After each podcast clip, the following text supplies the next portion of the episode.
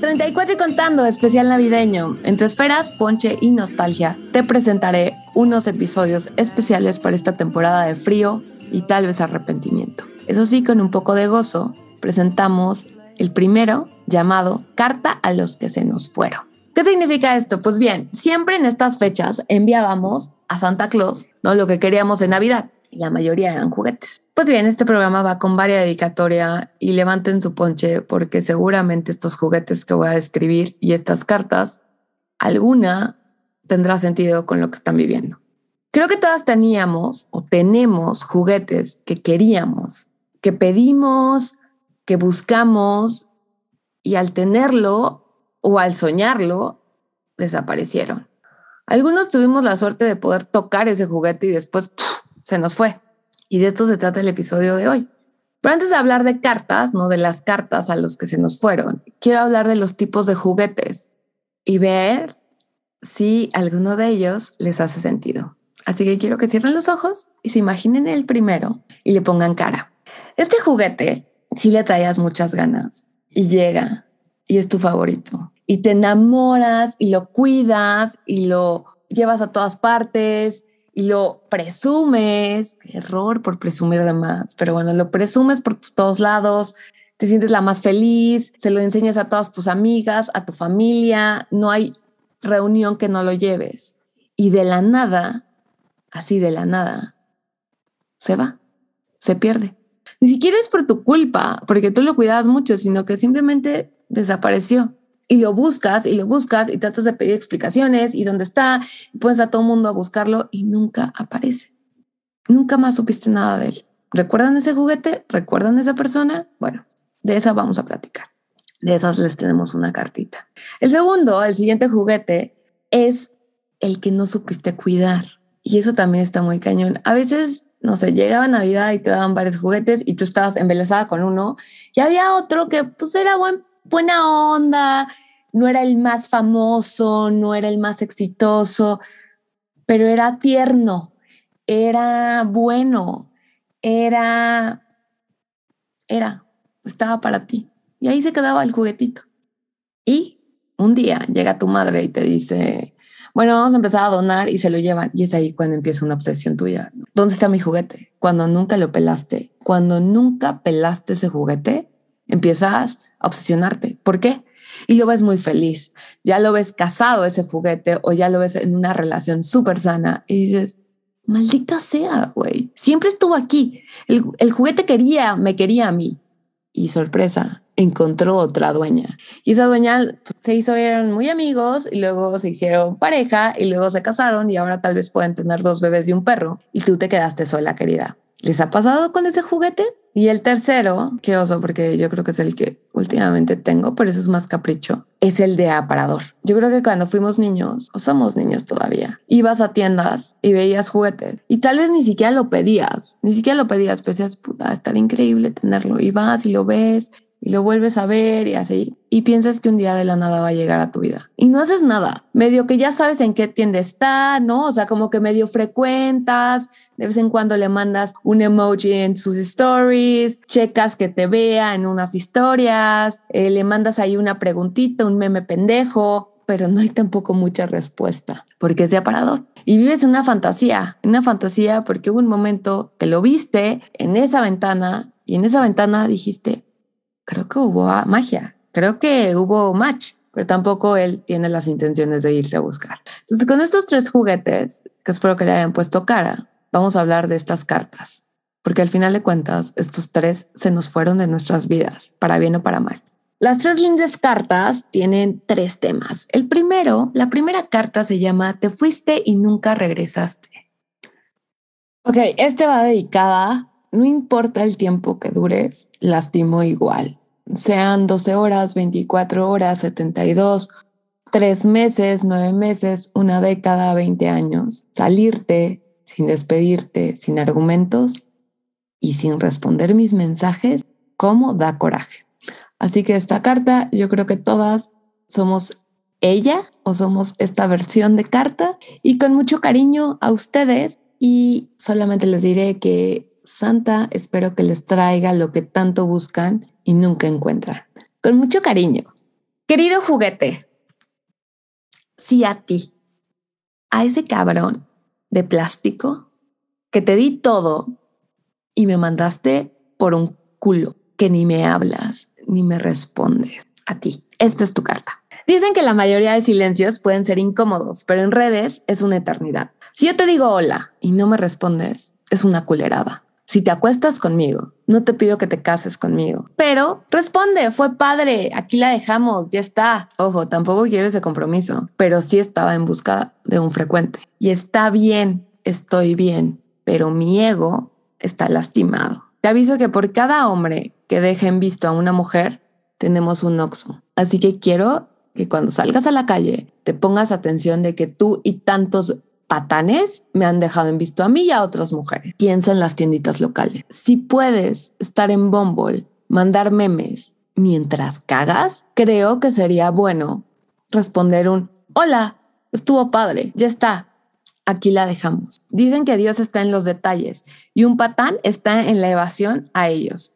Si no me escribes, no me buscas, no tienes el tiempo, entiendo que te valgo madres pero al menos responde. Piensa en la elocuencia sexual textual. ¿Qué significa esto? Y les aviso a todas. La elocuencia sexual textual es si me la metiste o si la metes. Tienes tres mensajes de follow-up en el mes. ¿Cuáles son estos? El primer mensaje es, llegaste a casa segura, muy bien. El segundo es, oye, la pasé muy padre, gracias, me divertí muchísimo, estuvo cool. Y el tercero es, la verdad, y aunque suene cliché, la verdad no estoy en plan de algo serio. Espero que no te moleste, pero esto fue casual. Así de fácil. Elocuencia sexual textual. Tres mensajes de follow-up por una vida contenta y por una vida en paz. Por último, y esto no en la carta. Queridas, a todas las que les haya tocado este tipo de juguete, no te hagas ilusiones con free trials. Recuerden que son técnicas de mercadotecnia. Agradece que fue ahora, porque una persona fugaz tal vez es una persona que no quiere jugar. No son las maneras, pero mejor ve otra vez a la juguetería y saca a alguien más. Eso sí, nota, si quieres algo así como casual y este cuate responde algo casual, pues ya está, ¿no? Pero la gente se entiende cuando se habla o se escribe. Hagan lo posible. Segunda carta. Perdón por ponerte en friend zone, la cagué, soy una banal. Esta sí es súper mi culpa va dedicada con mucho amor y pena, y sobre todo dedicada a la idiotez y la poca madurez que me costó asumirla. Y ya es muy tarde para buscar otro camino y también salud con ponche si se sienten identificadas con esta carta. Y lamentablemente no la pude hacer mucha carta, entonces es más una reflexión. Pero bueno, todas creo que tenemos ese juguete que llega a nuestra vida sin pedirlo. Pero somos tan idiotas que no lo vemos. Y nosotras estamos perdiendo el tiempo en el primero. Y aquí va otro gran secreto. Las que viven con pareja es porque se quedaron con el bueno, the good guy. The bad y the ugly solo se quedan en el after. Pero para el ever after se van por el the good guy, el bueno, el bueno en la historia. Y este no es el más guapo, o es el más alto, o es el más exitoso, o es el de mejor tamaño. Es el que está, es el que no juega, sino logra. Es el que se queda esperando tu mensaje. Es el que quiere escucharte quieres saber cómo va tu día y no con afán de ver si puede acabar en tu cama, sino con afán de llegaste bien, con afán de estás aquí, ¿cómo te ha pasado? Compárteme esto, compárteme un pedacito de tu vida. Ese es The Good Guy. Lamentablemente no sé dónde están porque intenté ir a Liverpool y a Palacio y están descontinuados. Entonces igual me echo a dar una vuelta en el bazar de segunda mano para ver si me encuentro un divorciado con buenas intenciones o nulas y sobre eso les damos un chance. El friend zone es el peor karma que tienes, porque de verdad intenté hacer una carta de él y no sé si la voy a subir, pero creo que fue la primera persona que me validó creativamente hablando, con la que por primera vez creé algo y fue más que coger o más que darme un beso, pero era una puberta en ese sentido. Así que gracias, porque tal vez yo no era para ti, tú eras más y está bien. A veces hay amigos o friend zones que estás muy chava, que estás en otro boleto. Y como el del primero, este tipo andaba en una vida ligera, tú a veces estás en una vida ligera. ¡Fucking karma! Y la última es dedicada a los juguetes de exhibición, esos crush que tienes en la red, que tal vez nunca los has visto, pero muy de vez en cuando se comentan y ahí te tienen, pendejeando. Pues también está dedicado con mucho cariño y te recomiendo, querida, que dejemos ese aparador por la paz. El crush fantástico. Siguiente carta. Ay, este me pega más. Es un es una carta para mí, porque es el que más me pega. Esos juguetes que ves en ventana son de aparador. Es más, si lo compras en la tienda, debes recibir un descuento porque ya están usados, porque están ahí observándose, toqueteándose por todo el mundo. No son reales, no están hechos para ti, están hechos para la ventana. No vivimos en window shopping, no puedes buscar pareja por un window shopping. La magia de un juguete está en la cabeza de quien lo juega. Y eso es bien fuerte. La magia de un juguete está en la cabeza de quien lo juega. Lo complicado es que cuando creces, algo que era increíble, que era la imaginación que tenías, cuando lo pones en la realidad está bastante friki, ¿no? Todo está en tu cabeza y esos son los mayores mal viajes o fantasías irreales donde te imaginas cosas que nunca van a suceder porque ni se hablan, ni se ven. Es un tema bastante penoso, pero te emociona. Algún día va a llegar, algún día del window shopping de ese stand, de ese stand o algún día de esa ventana, de esa pantalla, de ese va a llegar a tu vida. No va a pasar, querida no va a pasar. Si no se hablan, si no se ven, no existen. Y concéntrate mejor en la gente que está ahí, que puedes tocar, puedes jugar. No te encapriches con juguetes en aparador. Y pega, ¿no? ¿A quién le está pegando? A mí me pegó. Porque acuérdate que un juguete que no ves, tocas y aprendes es un amigo imaginario y eso a los 35 años está jodidísimo. Entonces evita este tipo de amigos imaginarios.